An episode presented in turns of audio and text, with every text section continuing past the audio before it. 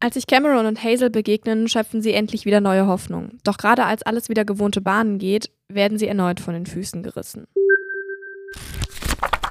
Hazel ist Gebärdensprachenlehrerin aus Leidenschaft. Doch durch einen Schicksalsschlag muss sie erst einmal wieder auf die Füße kommen. Ganz am Anfang der Geschichte rappelt sie sich wieder auf und wir gehen gemeinsam mit ihr die ersten Schritte der Normalität. Sie geht also wieder zurück zum Unterrichten, fängt ihren Kurs wieder an und hat das Gefühl, wieder ein bisschen atmen zu können. Den Schicksalsschlag, den sie verwinden musste, ist der Tod ihres Ex-Freundes. Mason ist Soldat und im Kampf gefallen, hatte sich allerdings schon Monate zuvor von Hazel getrennt. Sie haben sich jedoch nicht getrennt, weil die Beziehung zu Ende war und keine Gefühle mehr da waren, sondern weil Mason das Gefühl hatte, nicht mehr genug in dieser Beziehung anwesend zu sein. Das, was er im Krieg erlebt hat, hat ihn so mitgenommen, dass er sich zurückgezogen hat. So war es natürlich für Hazel trotzdem ein Schock, als sie erfahren hat, dass Mason gefallen ist. Sie hat immer noch Kontakt zu Masons Eltern und geht sie auch an dem Tag, bevor sie wieder zum Unterricht geht, besuchen, um noch einmal mit ihnen zu sprechen. Der erste Tag des neuen Unterrichts bringt jedoch auch eine ganz andere Überraschung, als sie dachte. Neben bekannten Schülern, die sich freuen, dass sie wieder da ist, sitzt auch jemand Neues in der Klasse. Und zwar Cameron.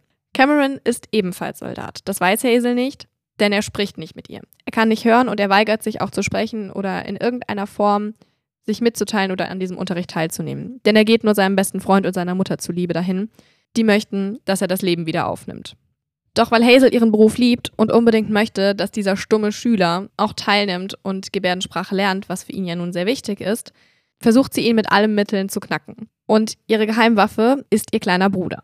Ihr kleiner Bruder ist eben auch gehörlos und beherrscht die Sprache fließend aber sie nimmt ihn schließlich mit in den Unterricht und setzt ihn neben den schweigsamen großen Kerl und ist damit auch erfolgreich.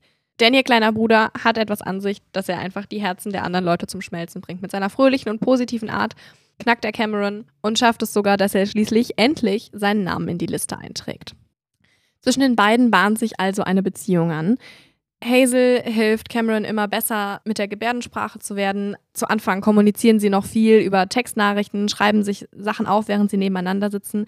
Aber es funkt einfach zwischen den beiden. Und auch der kleine Bruder Jamie findet Cameron super toll und hat ihn sofort in sein Herz geschlossen. Obwohl Cameron jedoch die Worte sicher formen könnte, denn er ist hörend geboren, traut er sich nicht zu sprechen. Das ist etwas, von dem er auch nicht sagt, warum, und Hazel gibt ihm da auch den Freiraum, den er braucht. Das erste Problem taucht auf, als Hazel erfährt, dass Cameron eben auch bei der Army war. Eigentlich hat sie sich vorgenommen, nie wieder eine solche Beziehung zu führen, nachdem sie einen solchen Schock mit ihrem Ex-Freund erlebt hatte. Doch schließlich überwinden die beiden das Problem und die Verliebtheit wird zu einer echten Beziehung. Es kommt so weit, dass sie auch Weihnachten und Thanksgiving zum Beispiel zusammen verbringen, was ein bisschen für Aufruhr sorgt, denn Camerons Mutter mag Hazel zwar sehr gerne, aber Hazels Mutter ist eine nicht ganz so tolle Person. Wir erfahren das schon am Anfang. Hazels Mutter hat ein Problem damit, dass der kleine Bruder gehörlos ist, findet das eigentlich ziemlich schrecklich, spricht die Sprache zwar fließend, ähm, vermeidet es aber und findet es natürlich ganz fürchterlich, dass ihre Tochter sich jetzt einen tauben Mann geangelt hat und das geht gar nicht.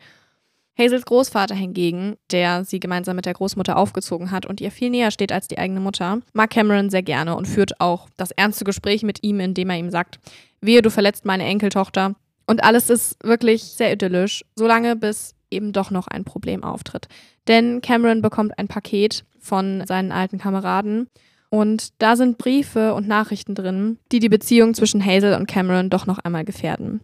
Wenn ihr wissen wollt, was in dem Paket ist und ja, erfahren wollt, wie die beiden zueinander finden und Probleme überwinden und diese wunderschöne Liebesgeschichte auch unbedingt lesen wollt, dann kann ich euch das Buch Shatter and Shine nur ans Herz legen.